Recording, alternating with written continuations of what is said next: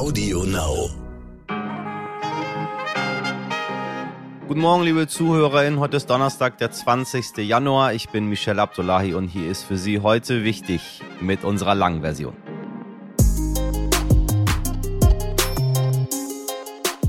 Von der Politik irgendwie ignoriert, von Corona-LeugnerInnen instrumentalisiert, von der Pandemie erdrückt. Wahrscheinlich leidet kaum eine Bevölkerungsgruppe so sehr unter der Pandemie wie Kinder und Jugendliche.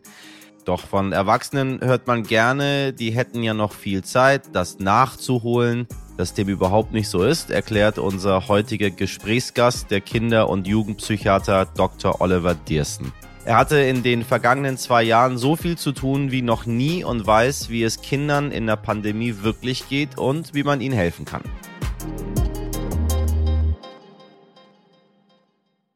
Zuerst für Sie das Wichtigste in aller Kürze.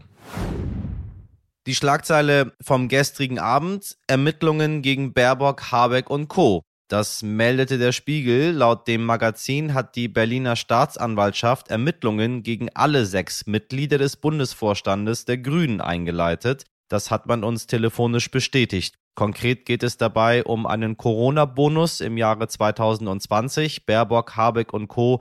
sollen sich jeweils 1500 Euro ausbezahlt haben, statt der parteiintern genehmigten 300 Euro. Ein Sprecher der Grünen sagte dazu, über die Auszahlungen der Corona-Boni sei bereits berichtet worden und die Bundesvorstandsmitglieder hätten sie bekanntermaßen zurückgezahlt.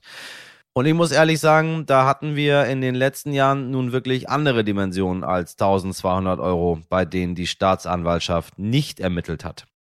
Ex-Kanzlerin Angela Merkel hat ein Jobangebot vom UN-Chef Antonio Guterres bekommen. Guterres wollte Merkel in ein Beratungsgremium holen. Merkels Büro teilte aber mit, dass sie das Angebot dankend abgelehnt habe. Unglaublich aber wahr, bundesweit geht die Polizei mehr als 12.000 Verfahren zu gefälschten Impfpässen nach. Die meisten Verfahren gibt es in Bayern, alleine dort sind es ganze 4.000. Gesundheitsminister Karl Lauterbach weiß genau, was er will. Eine allgemeine Impfpflicht ab spätestens Mai. Allerdings bewegt sich im Bundestag bei dem Thema gerade nicht so viel und auch in der Bevölkerung nimmt die Zustimmung zu einer allgemeinen Impfpflicht immer mehr ab. Das hat die Erfurter Cosmo-Studie herausgefunden. Nur noch 58 Prozent der Deutschen befürworten demnach eine allgemeine Impfpflicht. In einer vorherigen Befragung hatten noch 64 Prozent angegeben, sie seien für eine Impfpflicht. Und wer hätte es gedacht, der größte Widerstand kommt von Menschen, die bislang noch gar nicht geimpft sind. Von den ungeimpften geben über drei Viertel an, sich auf gar keinen Fall impfen lassen zu wollen. Und wenn im Falle einer Impfpflicht dann Geldstrafen oder andere Sanktionen drohen, dann will die Mehrheit der ungeimpften trotzdem Wege finden, die Impfpflicht zu umgehen. Bei so viel Hartnäckigkeit fragt man sich dann schon, ob sich die Diskussion über eine Impfpflicht überhaupt lohnt. Was ist, wenn sich am Ende dann trotzdem kaum jemand impfen lässt? Allerdings, und das sind die guten Nachrichten, vermuten die ForscherInnen, dass der Widerstand gegen eine Impfpflicht im realen Leben geringer ausfallen könnte. Auf einem Fragebogen ist es halt leichter, große Töne zu spucken. Omikron sei per Paket nach China gekommen. Haben Sie auch diese Schlagzeile gelesen, die gerade durch Netz und Medien geistert, liebe Hörerinnen? Ja, was für ein Blödsinn. Wenn Sie mich fragen, ich glaube ja eher, das ist die Angst vor neuen Ausbrüchen. Jetzt kurz vor den Olympischen Spielen in Peking. ExpertInnen bezweifeln nämlich stark, dass das Virus überhaupt auf dem Postweg übertragbar ist. Was klar ist, die Omikron-Variante ist auch in China angekommen und deswegen reisen wir in unserer Corona-Wochenserie heute nach Ostasien. Die offiziellen Infektionszahlen dort sind noch vergleichsweise niedrig, wie es zurzeit in Ostasien aussieht und ob ob die chinesische Zero-Covid-Strategie auch gegen Omikron funktioniert. Darüber habe ich mit meinem Kollegen und China-Experten Jens Mühling gesprochen. Hallo Jens, ähm, kannst du uns zuerst einen Überblick verschaffen? Wie haben die Länder im Osten Asiens auf die Pandemie reagiert? In Asien haben viele Länder, insbesondere die ostasiatischen Länder, also China, Japan, Südkorea, sehr viel früher und schneller auf die äh, Corona-Pandemie reagiert, als das westliche Länder anfangs getan haben. Also man hat dort von Anfang an sehr viel härtere, drastischere, strengere Maßnahmen eingeführt, um der Pandemie Einhalt zu gebieten. Man ist früher in den Lockdown gegangen, länger im Lockdown geblieben, konsequenter im Lockdown geblieben. Es wurden, es gab sehr viel früher Maskenpflichten Also all das, was äh, in Europa erst sehr viel später Alltag wurde, war eigentlich in Asien, in den meisten asiatischen Ländern von Anfang an Alltag. Das lag äh, in erster Linie daran, dass man in äh, vielen asiatischen Ländern eben schon vor Corona Erfahrungen mit Epidemien gemacht hatte, die äh, auch in der Bevölkerung noch so präsent waren, dass man dort gar nicht erst lange erklären musste, warum das notwendig ist. Also warum zum Beispiel eine Maskenpflicht notwendig ist, um Epidemien Einhalt zu gebieten. Masken tragen äh, ist in vielen Asi ostasiatischen Ländern auch ähm, bei anderen Infektionskrankheiten durchaus üblich gewesen, weshalb dort äh, sich in der Bevölkerung auch kaum jemand dagegen gesperrt hat, sondern von Anfang an das als vernünftig und sinnvoll empfunden wurde. Wie haben sich denn die Strategien gegen Corona in den asiatischen Ländern verändert? Gibt es dann neue Entwicklungen?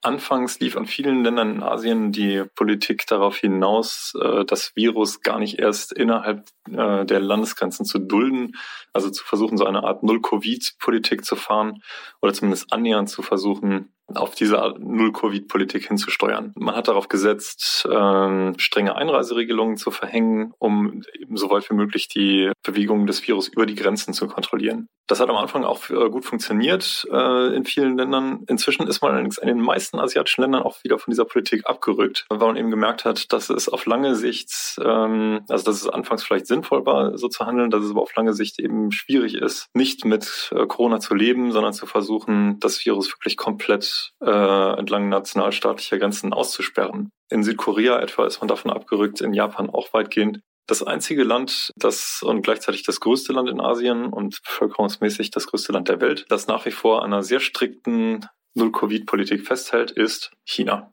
Kannst du uns noch mehr über Chinas Null-Covid-Strategie erzählen, gerade auch mit Blick auf die Olympischen Spiele, die ja am 4. Februar anstehen?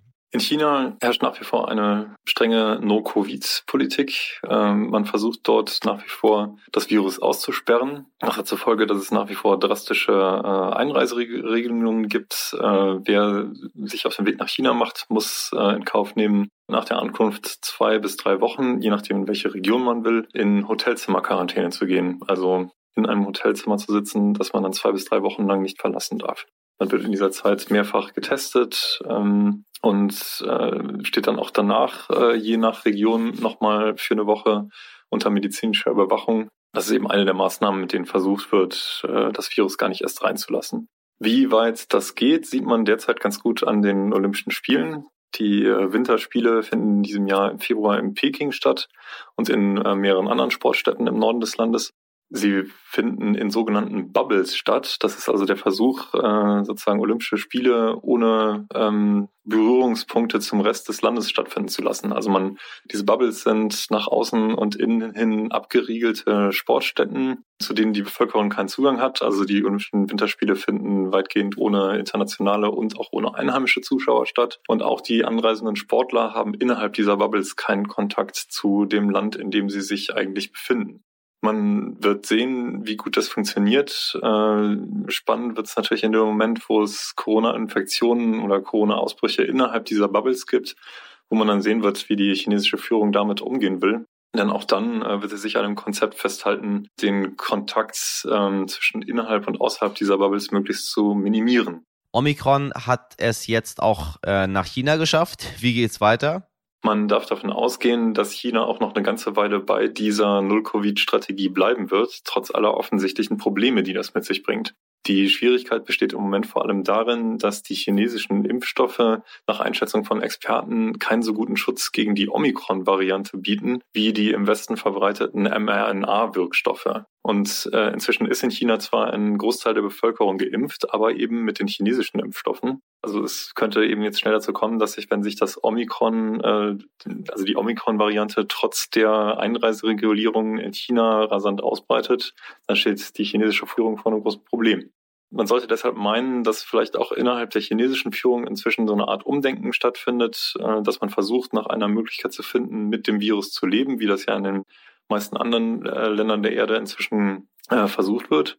Äh, bei China darf man aber davon ausgehen, dass das nicht der Fall sein wird. Und zwar deshalb, weil die chinesische Führung ihrer Bevölkerung seit nunmehr fast zwei Jahren sehr beharrlich erzählt hat, dass im Rest der Welt äh, großes Chaos herrscht, dass dort alles äh, maximal falsch läuft während China das einzige Land ist, das mit seiner Null-Covid-Strategie äh, erfolgreich ist und die Pandemie im Griff hat. Und um jetzt von dieser Null-Covid-Strategie abzurücken, müsste die äh, chinesische Führung ja dieses ganze Regierungsnarrativ erstmal ähm, auf den Kopf stellen. Und es ist schwer zu sehen, wie sie das anstellen wollen, ohne sich damit unglaubwürdig zu machen. Denn äh, seit zwei Jahren ähm, wird der Bevölkerung nun mal eben erzählt, dass das der einzig richtige Weg ist. Und deswegen ist davon auszugehen, dass China zumindest in diesem Jahr, zumindest bis zum großen Parteikongress Ende des Jahres im Herbst, nicht von dieser Strategie abrücken wird. Und dass damit dann eben auch die harten Einreiseregelungen, die Beschränkung des Flugverkehrs und alle anderen drastischen Corona-Maßnahmen, die vor allem so der Sicherung der Nationalgrenzen dienen, in Kraft bleiben. Vielen Dank, Jens. Morgen spreche ich dann mit Stern-Auslandsreporterin Bettina Sengling über Corona in Indien und Russland. Schulen auf, Schulen zu, Schulen auf, Schulen zu, Spielplatz auf, Spielplatz zu, Spielplatz auf, Spielplatz zu. Kinder angeblich wichtig, Kinder irgendwie doch nicht mehr so wichtig. Die Corona-Politik der vergangenen zwei Jahre war vor allem eine von Erwachsenen für Erwachsene. Kinder und Jugendliche spielten dabei eine, sage ich mal, eher kleinere Rolle oder wenn, dann um Maßnahmen zu beschließen, damit sie ihre Eltern und Großeltern nicht anstecken. Wie es den Kindern eigentlich geht, davon war irgendwie nicht so viel zu hören. Das traurige Ergebnis, 2021 litten laut Studien doppelt so viele Kinder und Jugendliche an Depressionen und Angststörungen als vor der Pandemie. Ja, ach, die können das schon ab, die sind ja noch jung, sagen manche Erwachsenen da gerne, aber wie falsch das ist und vor allem wie ignorant, das erzählt der Kinder- und Jugendpsychiater Dr. Oliver Dirsen. Meine Kollegin Mirjam Bittner hat mit ihm gesprochen und erfahren, mit welchen Belastungen Kinder in der Pandemie zu kämpfen haben und was Eltern oder andere Kontaktpersonen tun können, um ihnen dabei zu helfen. Ein kleiner Hinweis an dieser Stelle, liebe ZuhörerInnen. Es geht in diesem Gespräch unter anderem um Suizidalität. Sollte das ein schwieriges Thema für Sie sein, würde ich Ihnen nahelegen, das folgende Gespräch zu überspringen und etwa 16 Minuten vorzuspulen. Hallo, Herr Diersen. Hallo. Jetzt haben wir schon ja, zwei Jahre fast Corona-Pandemie. Wir haben letztes Jahr auch schon mal miteinander gesprochen. Ich nehme an, Sie hatten in den letzten zwei Jahren ganz schön viel zu tun. Ja, wir hatten wirklich sehr viel zu tun und nicht nur wir, sondern alle Fachkollegen, die ich kenne, äh, berichten, dass es war eine ganz außergewöhnliche Zeit und die ist nicht vorbei. Es geht in, in einer Tour weiter und äh, ich bin sehr besorgt. Viele andere sind auch sehr besorgt. Es gibt ja nach wie vor die große Debatte, ähm, haben jetzt Schulschließungen den Kindern gut getan oder nicht. Mhm. Und ähm, diese Debatte, die greift halt sehr kurz, da es eine ganz, ganz große Lebensveränderung für Kinder und Jugendliche und natürlich auch für Erwachsene gegeben hat. Und diese große Lebensveränderung hat einen wahnsinnig hohen Preis gefordert und tut das weiterhin. Gerade unabhängig davon, ob die Schulen diese Woche auf sind oder nicht. Ich würde fast sagen, das Kind ist in den Brunnen gefallen. Das heißt, die Pandemie an sich ist oder war eigentlich schlimmer für die, für die Kinder und Jugendlichen als quasi dieser lange Lockdown oder dass die Schulen zu waren? Ja, dass also nun fast eine ganze Generation von Kindern und Jugendlichen ähm, diese Erfahrung gemacht hat. Und mhm. es, es war ja nicht nur eine Erfahrung, die was mit geschlossenen Schulen oder mit geschlossenen Sportvereinen zu tun hatte und das teilweise immer noch tut. In allen Lebensbereichen von Kindern und Jugendlichen ähm, wurde gekürzt und gestrichen. Und jetzt zu sagen, es waren die Schulen zu, ja, ein, ein wichtiger Teil der Lebenswelt der Kinder besteht natürlich aus Schule. Aber es war eben noch viel, viel mehr. Und das muss man immer dazu sagen. Bevor man jetzt wieder an diese Diskussion anknüpft, sollen wir jetzt die Schulen zumachen.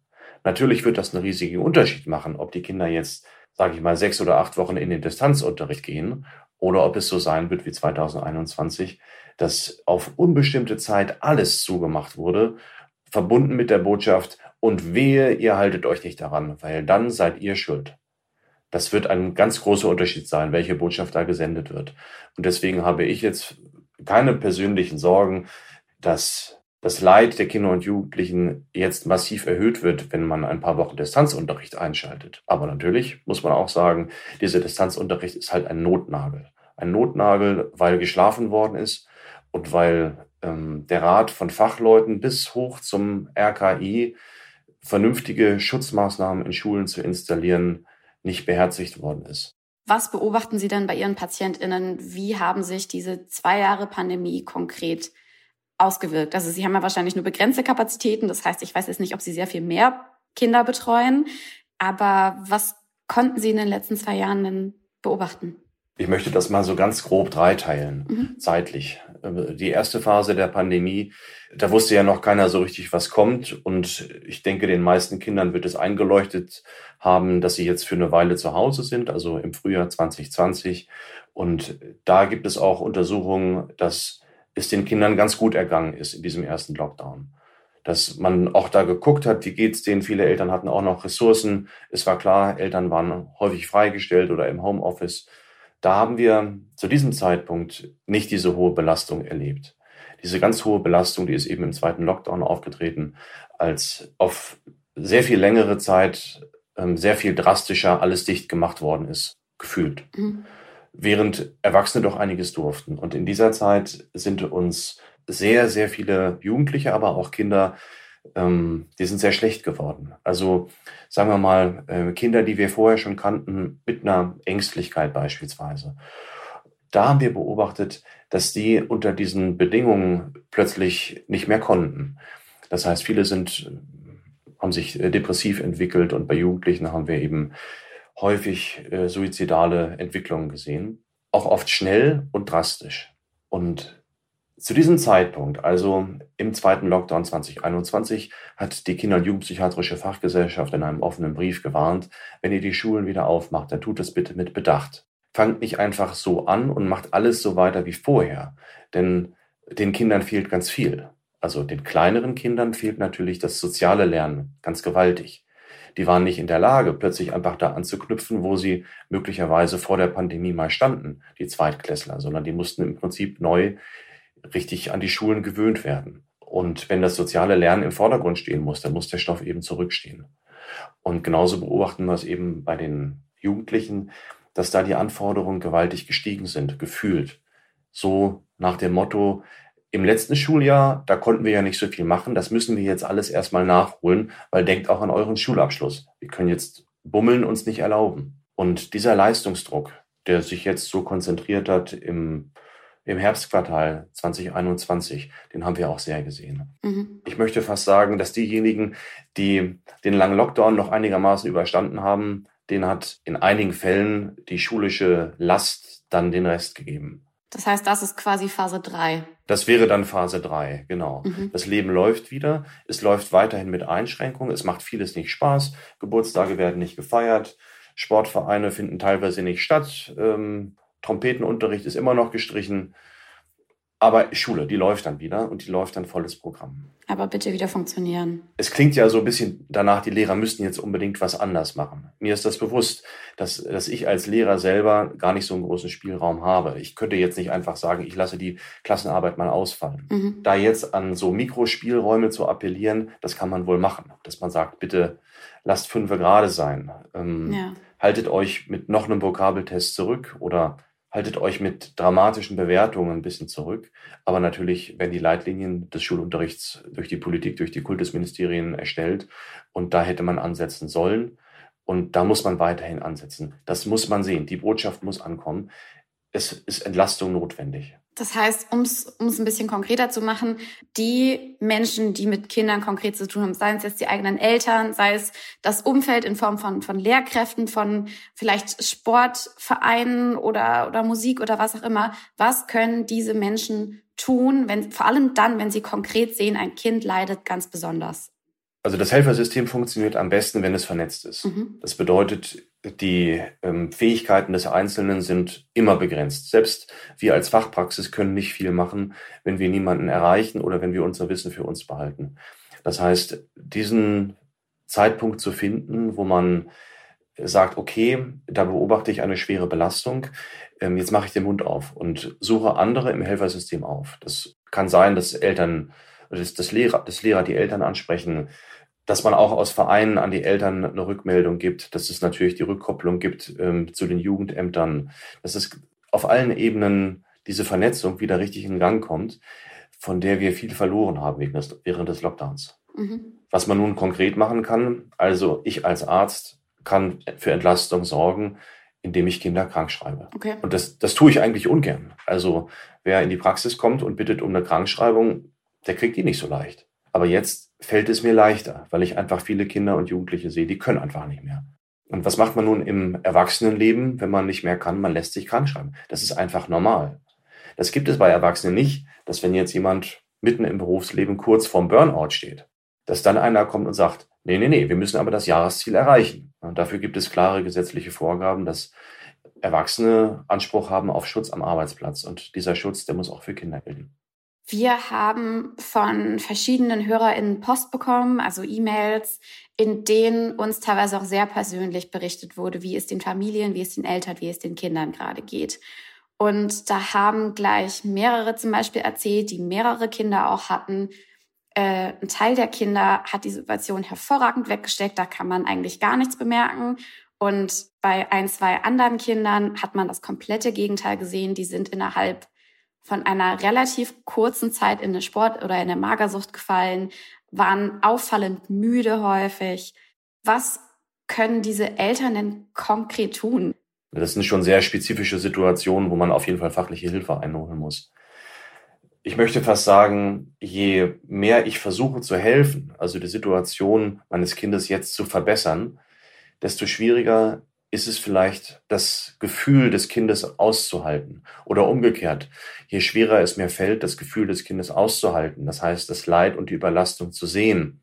Wenn ich das nicht kann als Elternteil, versuche ich mit Tipps zu helfen und vielleicht ja mit Ratschlägen. Hauptsache helfen. Und das ist etwas, was Menschen, denen es sehr schlecht geht, häufig nicht so hilft. Also wenn es mir sehr schlecht geht, brauche ich in erster Linie jemanden, der sagt, ja, und es ist auch gerade wirklich schlimm. Und ich sehe, du hast schon alles versucht, was man machen kann, und trotzdem wird es nicht besser. Es ist eine hilflose Situation. Diese Hilflosigkeit, die halte ich auch ein Stück weit mit aus. Es ist eine Gratwanderung, in welchem Maße man versucht, mit Tipps und anderer Unterstützung weiterzuhelfen mhm. und in welchem Maße man auch als Elternteil diese Hilflosigkeit anspricht und sie auch auf den eigenen Schultern mitträgt. Das ist schwierig. Besonders wenn es so um ernste Krankheitsbilder geht, wie Magersucht oder eine schwere Depression. Eine gute Richtlinie ist, dass man mit dem Kind eine rote Linie vereinbart, dass man sagt, du, ich merke, dir geht es sehr schlecht, aber ich kann dich auch nicht jeden Tag fragen, ob sich schon was verbessert hat oder ich kann dir auch nicht jeden Tag neue Tipps geben. Das geht nicht. Sondern ich bin da als Papa selber ein bisschen ahnungslos und auch ein bisschen hilflos und das ist jetzt einfach so. Und das halte ich auch aus. Aber eines ist ganz wichtig, dass wenn es dir wirklich schlecht geht, also wenn nichts mehr geht, wenn du wirklich in Gefahr bist, wenn du vielleicht auch in Lebensgefahr bist, dass du es mir dann sagst. Weil dann weiß ich, solange du es mir nicht sagst, ist es noch okay. Dann erwarte ich gar nicht, dass du jetzt lachend wieder bei der Mahlzeit sitzt oder dass du dann bei, bei dem lustigen Film, den wir gucken, dich ebenfalls sozusagen vom Sofa kringelst, sondern dann halte ich das aus, dass du da sitzt und es dir nicht so gut geht. Aber wir müssen diesen Punkt besprechen. Wenn es dir so schlecht geht, dass nichts mehr geht oder dass du vielleicht wirklich nicht mehr leben möchtest. Und als Elternteil darüber zu sprechen, auch über Suizidalität, das ist schwer. Das ist oft nicht der Fall, dass die Eltern das besprechen oder so deutlich besprechen, bevor sie zu uns in die Praxis kommen. Das gibt den Kindern auch eine Entlastung. Mhm. Manchmal ist es so, dass sie natürlich solche Gedanken sehr lange mit sich herumtragen und endlich fragt mal einer. Aber würden Sie, also gerade so zum Thema Suizidalität, würden Sie da vielleicht sagen, erst ab einem gewissen Alter? Ja, also irgendwann fangen die Kinder ja an, über den Tod nachzudenken und sagen dann auch sowas wie, äh, und dann bin ich irgendwann im Himmel und da ist es bestimmt schön oder wo ist denn die Oma jetzt? Zu diesem Zeitpunkt ist der Tod natürlich noch sehr abstrakt. Und zu dem Zeitpunkt machen Kinder auch keine Suizidhandlung. Okay. Wenn das Jugendalter so anklopft, dann wird es aber etwas ernster. Und natürlich kann man auch mit einem Kind in der dritten Klasse sagen, du sag mal, ich merke, dir geht's echt nicht gut. Das merke ich schon seit einer Zeit. Und ich merke auch, dass viele Sachen, die dir sonst Spaß gemacht haben, die machen überhaupt gar keinen Spaß mehr. Das hast du ja auch neulich gesagt. Gibt's denn noch irgendwas, was Spaß macht? Und wenn das Kind dann sagt, nee, gibt's nicht, nichts macht Spaß, dann könnte ich auch sagen, du, ich weiß sogar von Kindern, denen geht es so schlecht, die wollen am nächsten Morgen gar nicht mehr aufwachen. Wie ist das denn bei dir? Und wenn das Kind dann sagt, ja genau, so empfinde ich das auch. Also das heißt, es gibt nicht einen gefährlichen Suizidplan, aber es gibt eben diese Tendenz, ich brauche einfach nur eine Entlastung. Ich möchte, dass es aufhört. Ich möchte, dass die schlechten Gefühle für immer aufhören. Mhm. Spätestens da ist ein Zeitpunkt, wo man sagt, okay, solche Gedanken gibt's oft. Das haben viele Leute. Das finde ich gut, dass du es mir sagst. Aber dafür brauchen wir Spezialisten. Die wissen genau, was man mit solchen Gedanken macht und wie man wieder andere Gedanken findet. Und das wäre ein guter Einstieg, kindgerecht, um über so etwas wie eine suizidale Stimmung zu sprechen und um eben ein Gefühl dafür zu bekommen, wie dringend brauchen wir Hilfe. Und wenn Kinder nun glaubhaft sagen, nicht aus einer Laune heraus oder vielleicht als Hilferuf, sondern wirklich ernsthaft, ja, ich wünsche mir oft, oder wenn ich zur Schule gehe, dass einfach ein Auto kommt und mich kaputt fährt und dann ist es vorbei. Auch das können Kinder so formulieren. Das ist ein guter Zeitpunkt zu sagen, ah, das tut mir leid, dass es dir so geht. Und jetzt brauchen wir was. Jetzt brauchen wir jemand anderen, der sich damit richtig gut auskennt. Mhm. Das heißt, also zum Beispiel letzte Woche kam eine, ich glaube, die war vorab veröffentlicht, eine Studie der Uniklinik Essen heraus. Und ja. die hat auch festgestellt, dass deutlich mehr Kinder als sonst, vor allem im zweiten Lockdown, Jugendliche auch Suizidversuche unternommen haben oder über Suizid gesprochen haben. Jetzt ist es ja aber schon vermutlich so, korrigieren Sie mich gern, dass wahrscheinlich die meisten Kinder nicht über Suizid sprechen, aber dass es denen natürlich nicht gut geht.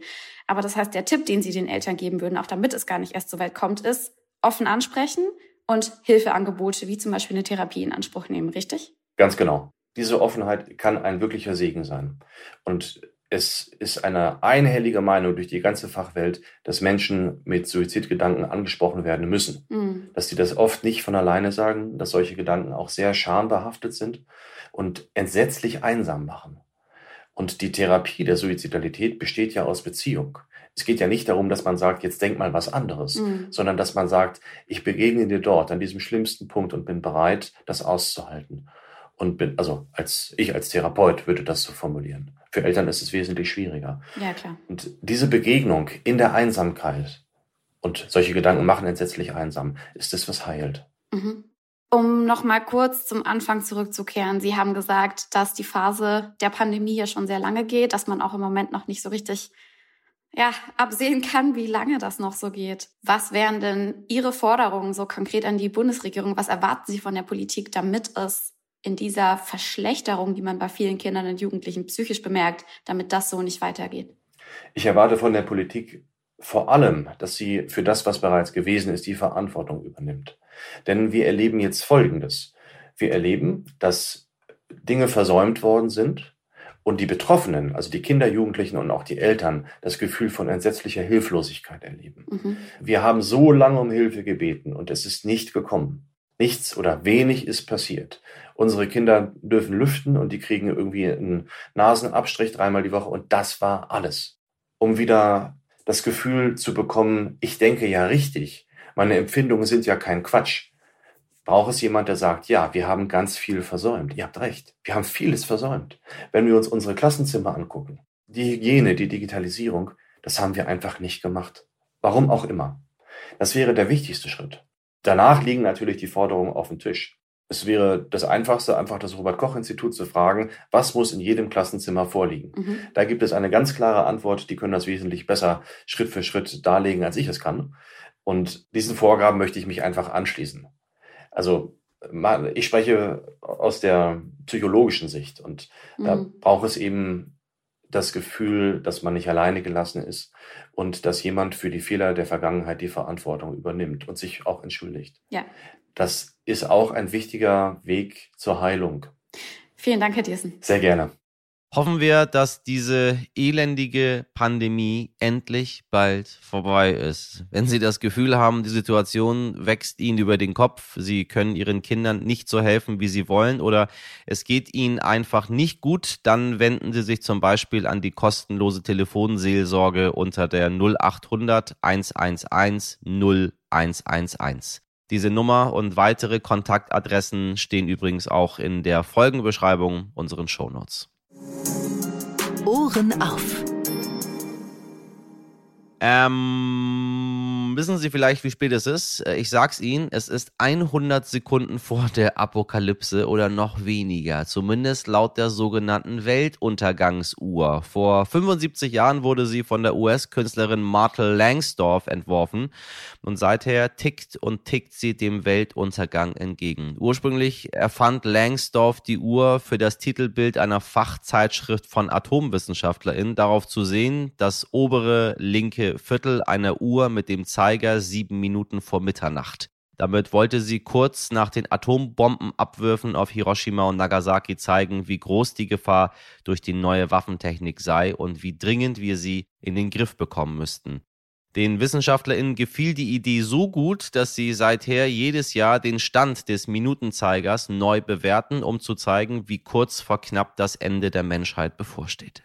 Am heutigen Donnerstag wird der Stand für das Jahr 2022 bekannt gegeben. Angesichts des Klimawandels, atomarer Aufrüstung, digitaler Falschinformation und, na klar, der Corona-Pandemie ist allerdings nicht mehr viel Zeit auf der Uhr. Die Gefahr, dass der Mensch sich ausrotte, sei so groß wie nie, erklärten die WissenschaftlerInnen im Vorfeld. Schon 2020 hatten sie die Gefahren für die Menschheit als so groß eingeschätzt, dass sie erstmals die Zeit bis zum Ende in Sekunden statt in Minuten rechneten. 100 Sekunden vor der Apokalypse zeigte die Uhr die letzten zwei Jahre an. 2018 und 2019 waren es noch jeweils zwei Minuten vor Mitternacht. Und wie es dieses Jahr wird, naja, Sie wissen schon, ein Blick in die Nachrichten reicht ja schon eigentlich aus. Schauen wir mal, meine Damen und Herren, ob das Ende so nah ist. Ich sag Ihnen ja, Totgesagte, Sie wissen, die leben länger.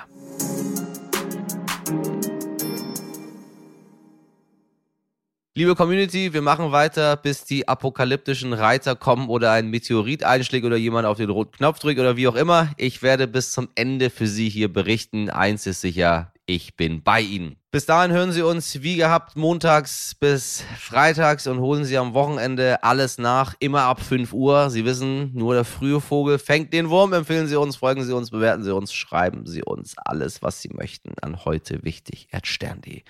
Heute in der Redaktion für Sie im Einsatz waren Sabrina Andorfer, Pia Bichara, Mirjam Bittner, Dimitri Blinski, Frederik Löbnitz und Marie Röder. Produziert hat diese Folge Nikolas Femerling für Sie. Ich wünsche Ihnen einen schönen Donnerstag. Machen Sie was draus. Ihr Michel Abdullahi.